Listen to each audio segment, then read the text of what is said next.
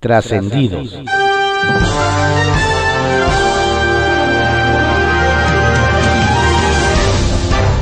Continuamos con la audiosíntesis informativa de Adrián Ojeda Román, correspondiente a hoy, viernes 10 de diciembre de 2021. Demos lectura a algunos trascendidos que se publican en periódicos de circulación nacional. Templo Mayor, por Fray Bartolomé, que se publica en el periódico Reforma. Luego de la tragedia de ayer en Chiapas, ahora sí podemos hablar de que la política migratoria de este gobierno es un desastre. Las cosas se han venido descomponiendo desde que en 2018 el propio Andrés Manuel López Obrador invitó a los hermanos centroamericanos a venir a México. Bajo el precepto económico de que donde come uno, comen dos, así lo dijo el entonces presidente electo, ofreció que les daría permisos de entrada, visas de trabajo, techo, alimentación y hasta protección para que llegaran a Estados Unidos. Fiel a su estilo, el mandatario mexicano no dijo cómo lo lograría, ni tampoco estableció una política pública al respecto. En ese sentido, resulta difícil culpar solamente a Francisco Gardeño, al que pusieron al frente del Instituto Nacional de Migración a tratar de detener un borbotón de agua con una coladera. Como es habitual en la 4T, en el tema migratorio se construyó un bonito discurso, pero no una nueva realidad. El resultado de esto está hoy en el Servicio Forense de Tapachula, en los campamentos atiborrados de migrantes y en general en la crisis humanitaria que nadie, nadie quiere admitir. A lo mejor es casualidad, como si en la política hubiera casualidades, pero resulta curioso que en muchas de las fotografías que se publicaron sobre el informe de Claudia Sheinbaum, la jefa de gobierno aparece con la mano sobre el corazón. Cualquiera pensaría que desde ahora está practicando la Claudia señal, como en su tiempo lo hizo Vicente Fox con la B de la Victoria. No son iguales, pero se parecen. Tras la caída del fiscal compadre en Baja California, existe gran expectación sobre quién será el elegido para la gobernadora Marina del Pilar Ávila. La morenista ha dicho que no hay ninguna lista de aspirantes. Sin embargo, ya hay dos más que apuntados. El primero es Alberto Capella, que ha sido secretario de Seguridad Pública de Tijuana, Morelos y Quintana Roo. El otro es Edgardo Flores Campbell, quien fuera comisionario general de la Policía Federal. La mandataria podría proponer a una persona capaz y autónoma, o podría caer en la tentación de colocar a un incondicional, como hizo sin pudor alguno Jaime Bonilla. Dados los preocupantes datos que dio a conocer el INEGI, es importante recordar que inflación es cuando suben los precios. Esta inflación es cuando además hay estancamiento de la economía. Y cuarta transformación es cuando se junta todo lo anterior más lo que se acumule esta mañanera. Circuito Interior, que se publica en el periódico Reforma. Ernestina Godoy fue una de las invitadas al tercer informe del titular del Info, Julio César Bonilla. A pesar de que todos en el gobierno de la Ciudad de México juran y perjuran que la ciudadanía puede estar tranquila, pues no hay nada más autónomo que la Fiscalía. Su titular tuvo a bien aclarar ayer en su discurso que sus principios son los de la Cuarta Transformación.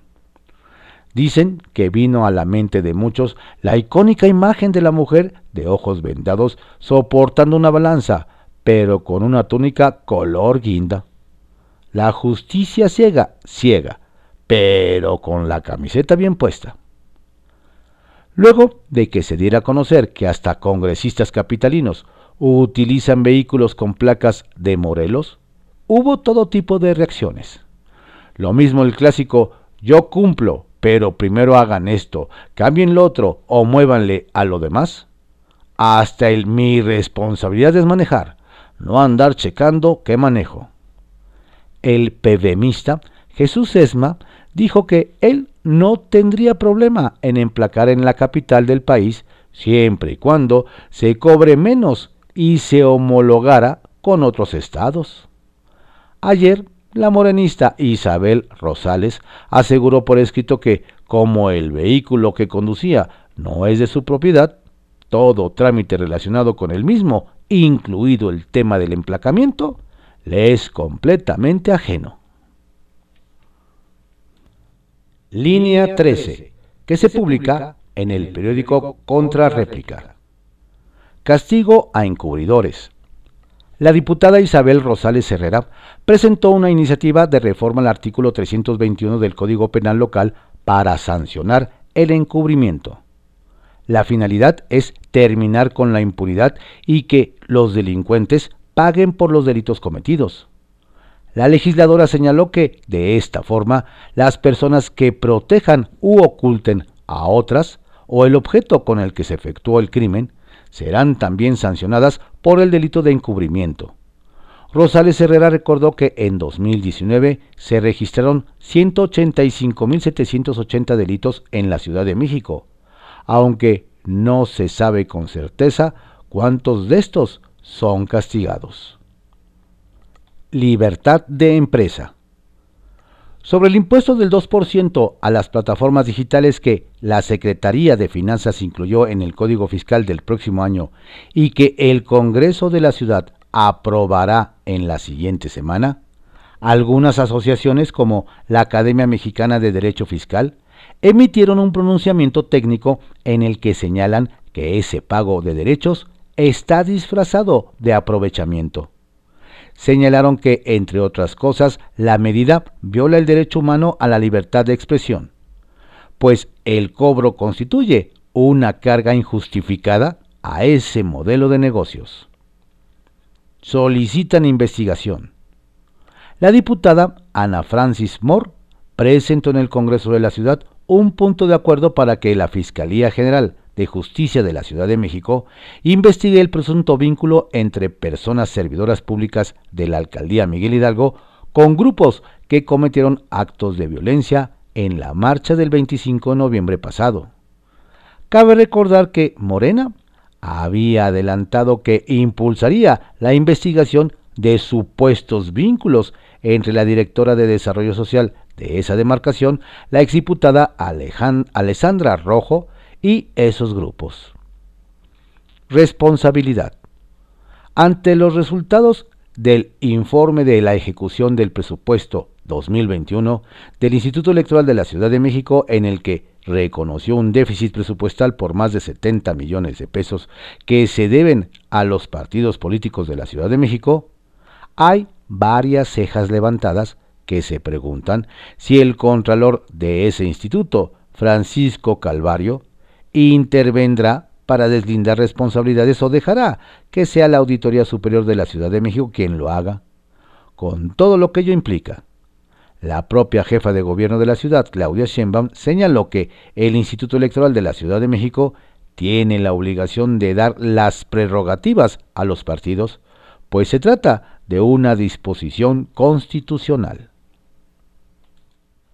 El caballito que se publica en el periódico El Universal. Las quejas de vecinos en la zona de Polanco. El alcalde en Miguel Hidalgo, el panista Mauricio Tabe, tiene que resolver pronto un tema que tiene molestos a los vecinos de Polanco.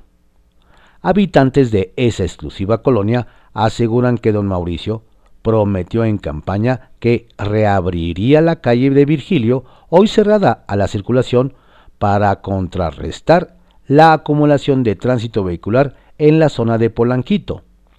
El problema no es menor para el alcalde Tabe, pues nos comentan que mientras algunos restaurantes apoyan la apertura de la vialidad, otros no quieren porque han colocado sillas y mesas como parte del programa Ciudad al Aire Libre que permitió ese tipo de instalaciones a raíz de la pandemia.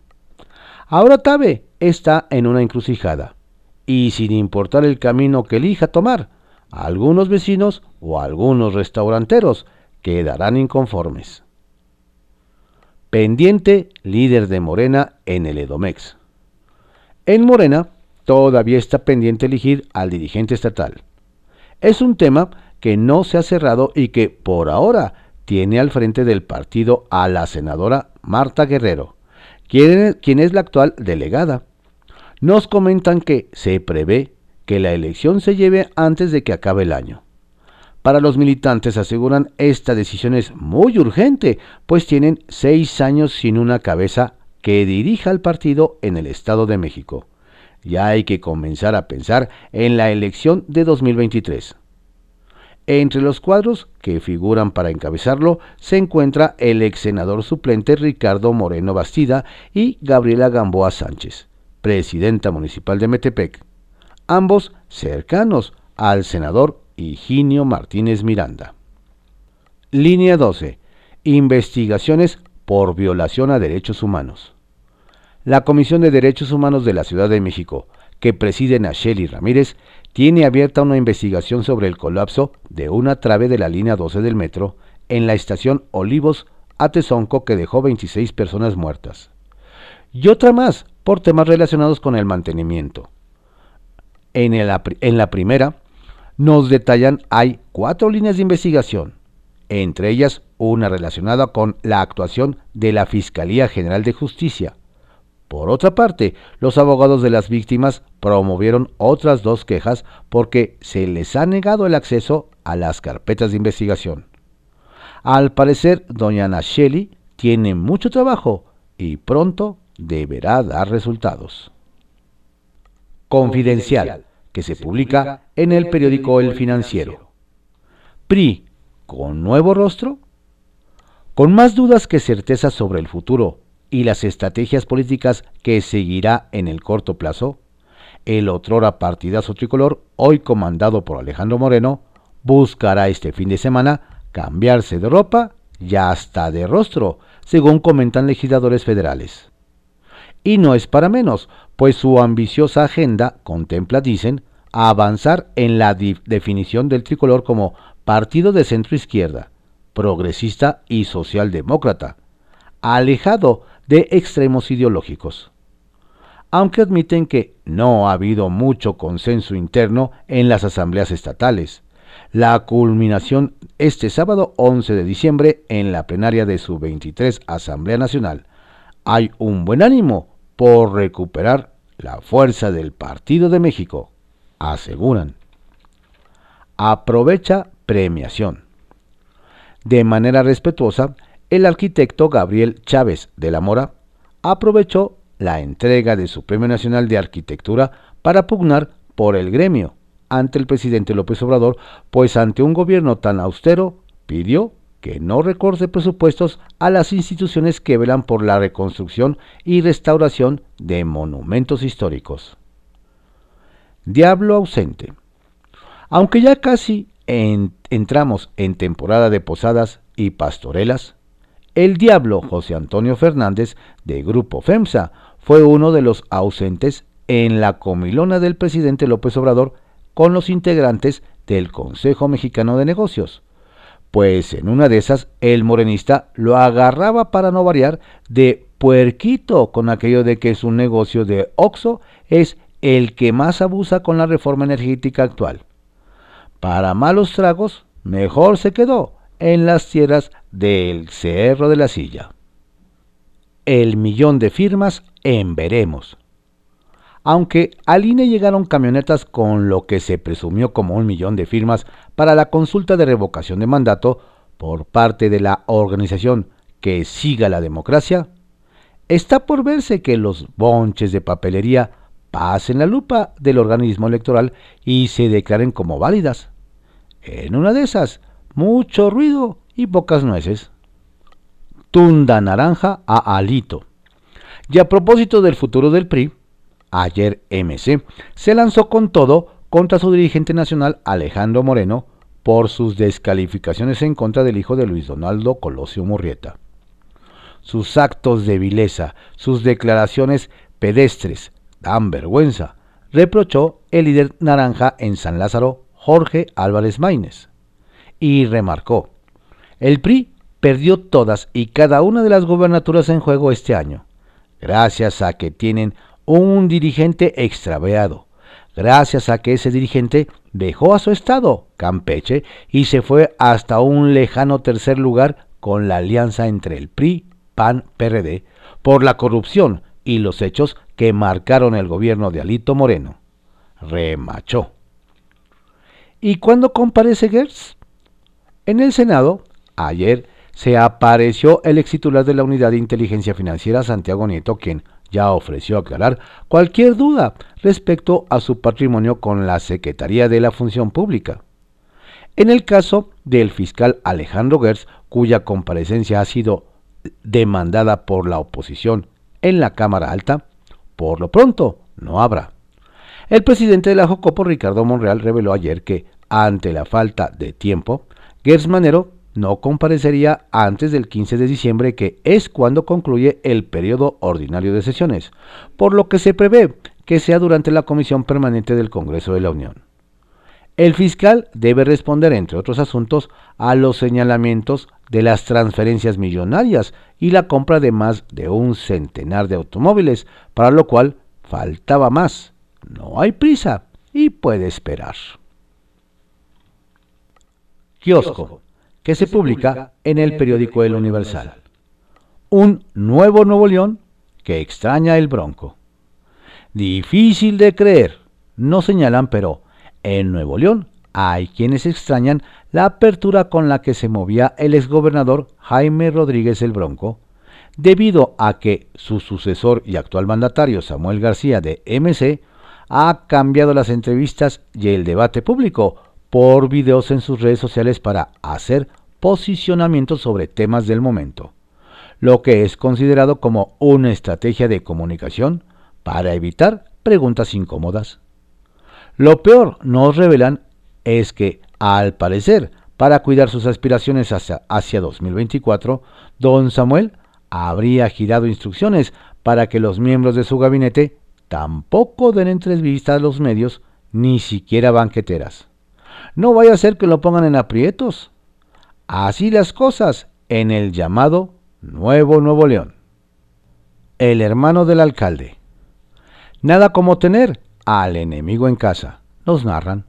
Y, para ejemplo, está el edil de San Cristóbal de las Casas Chiapas, Mariano Díaz Ochoa del Partido Verde.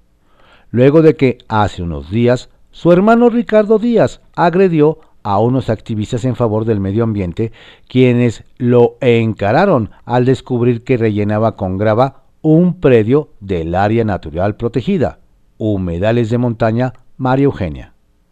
El tema nos explican es que, aunque don Ricardo no ofreció disculpas por atentar contra el planeta y los activistas, su hermano sí tuvo que salir a dar la cara para pedir perdón y asegurar que aplicará la ley contra quien sea que la viole. Con esos familiares no hacen falta enemigos. De denuncias y agresiones. En tremendo lío, nos dicen, está el diputado local de Hidalgo, Edgar Hernández del PT, tras las denuncias públicas de por lo menos dos víctimas que lo acusan de agresiones sexuales. Señalamientos ante los que el petista salió a pronunciarse para decirse aliado de las mujeres y deslindarse de los hechos al asegurar que no hay denuncia que avalen los dichos. No obstante, nos señalan, sus comentarios solo sacudieron el avispero y colectivos feministas le recordaron que el hecho de que no haya querella penal no significa que los hechos no sucedieron. Pero si eso es lo que requiere, deberá prepararse para el tema legal que se le viene y, por supuesto, su renuncia al cargo trascendió, que se publica en el periódico Milenio.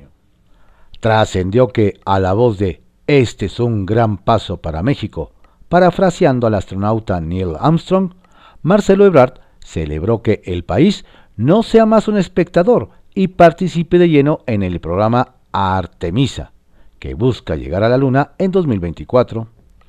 Además, el canciller lanzó un guiño a la clase política de cara a su eventual candidatura presidencial. ¿Qué simboliza? El acuerdo de todas las fuerzas de México a favor de este programa. Aquí están todos los partidos representados. Para quienes piensan que no nos ponemos de acuerdo en lo sustantivo y claro que vamos a llegar muy lejos y vamos a ser muy perseverantes para lograr nuestros objetivos. Muy claro todo, sin duda. Trascendió que la Junta de Coordinación Política de la Cámara de Diputados, encabezada por el priista Rubén Moreira, sostendrá el próximo lunes una reunión de trabajo con el subsecretario de Salud, Hugo López Gatel, para hablar sobre los escenarios ante la eventual cuarta ola de la pandemia de COVID-19. Aunque, al igual que ocurrió con el fiscal general Alejandro Gersmanero, la conversación será de carácter privado y con admisión reservada para los líderes parlamentarios en San Lázaro. ¡Bú! Trascendió que un nuevo conflicto se avecina en el PAN, ya que se están perfilando varios candidatos al gobierno de Tamaulipas, entre ellos el hermano del actual mandatario Ismael García Cabeza de Vaca, quien no cuenta con el apoyo de un sector del partido, debido a que argumentan que las denuncias que pesan contra su hermano les restarían votos y tendrían muy pocas posibilidades de mantener el gobierno de la entidad en manos blanquiazules.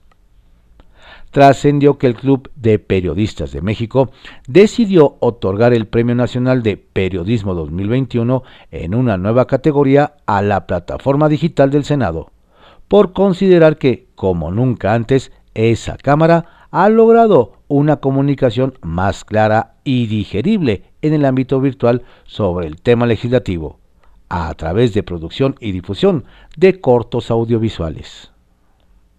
Sacapuntas, que se publica en El Heraldo de México. Día con empresarios. Después de la mañanera de ayer, nos platican que el presidente López Obrador se reunió en Palacio Nacional con el presidente de Televisa, Emilio Azcárraga, y con el vicepresidente Bernardo Gómez. Antes de las 10 de la mañana ingresaron al recinto y se les vio salir a las 11. En la tarde, el Ejecutivo comió con el Consejo Mexicano de Negocios en el Museo Calus. Debate en agenda. Al interior del PAN hay un debate por los temas que se abordarían en la reunión de la próxima semana con el titular de la CEGOP, Adán Augusto López. Unos quieren incluir el asunto del gobernador de Tamaulipas, Francisco García Cabeza de Vaca, procesado por la Fiscalía General de la República, y otros más sugieren pedir condiciones para que Ricardo Anaya pueda regresar al país. Impulsa nueva ley. Con propuesta bajo el brazo, llegó la titular de la Fiscalía Especializada en materia de combate a la corrupción, María de la Luz Mijanjos Borja, al foro realizado en el Senado por el Día Internacional del Combate a la Corrupción.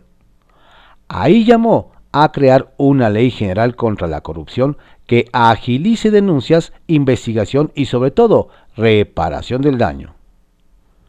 Se están peleando. Hay pleito entre el líder del PRI Alejandro Moreno y su homólogo de MC Dante Delgado. Todo porque el tricolor pretende privatizar el apellido Colosio, solo porque Luis Donaldo Colosio Roja, emesista, hijo del finado ex candidato prista, fue considerado en una encuesta presidencial. Dante le mandó decir que mejor dé resultados a su partido. Arman su bloque. Tras perder el registro como partidos, los dirigentes de Fuerza por México, Gerardo Islas, Redes Sociales Progresistas, Fernando González y PES, Eric Flores, echaron a andar un plan para resurgir políticamente. El trío formalizó el bloque Fuerza Solidaria Progresista, con el cual buscarán contender vía alianzas en las elecciones de 2022 en adelante. Estos fueron algunos trascendidos que se publican en periódicos de circulación nacional en la audiosíntesis informativa de Adrián Ojeda Román, correspondiente a hoy, viernes 10 de diciembre de 2021. Tenga usted un excelente fin de semana. Por favor, cuídese mucho. No baje la guardia. La pandemia sigue. Saludos cordiales de su servidor, Adrián Ojeda Castilla.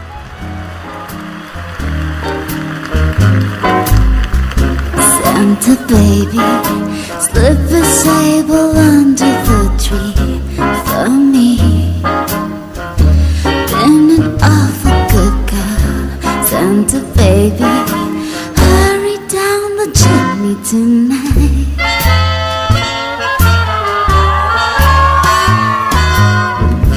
Santa baby, an out of space convertible to light blue.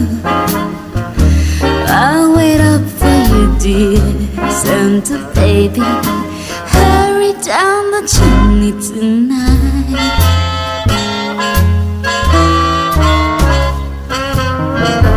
Think of all the fun I've missed. Think of all the fellas that I haven't kissed. Next year I could be so good if you checked off my Christmas list. Oh, Santa baby, fill my stocking with a duplex in checks. Sign your ex on the line, Santa cutie. Hurry down the chimney tonight.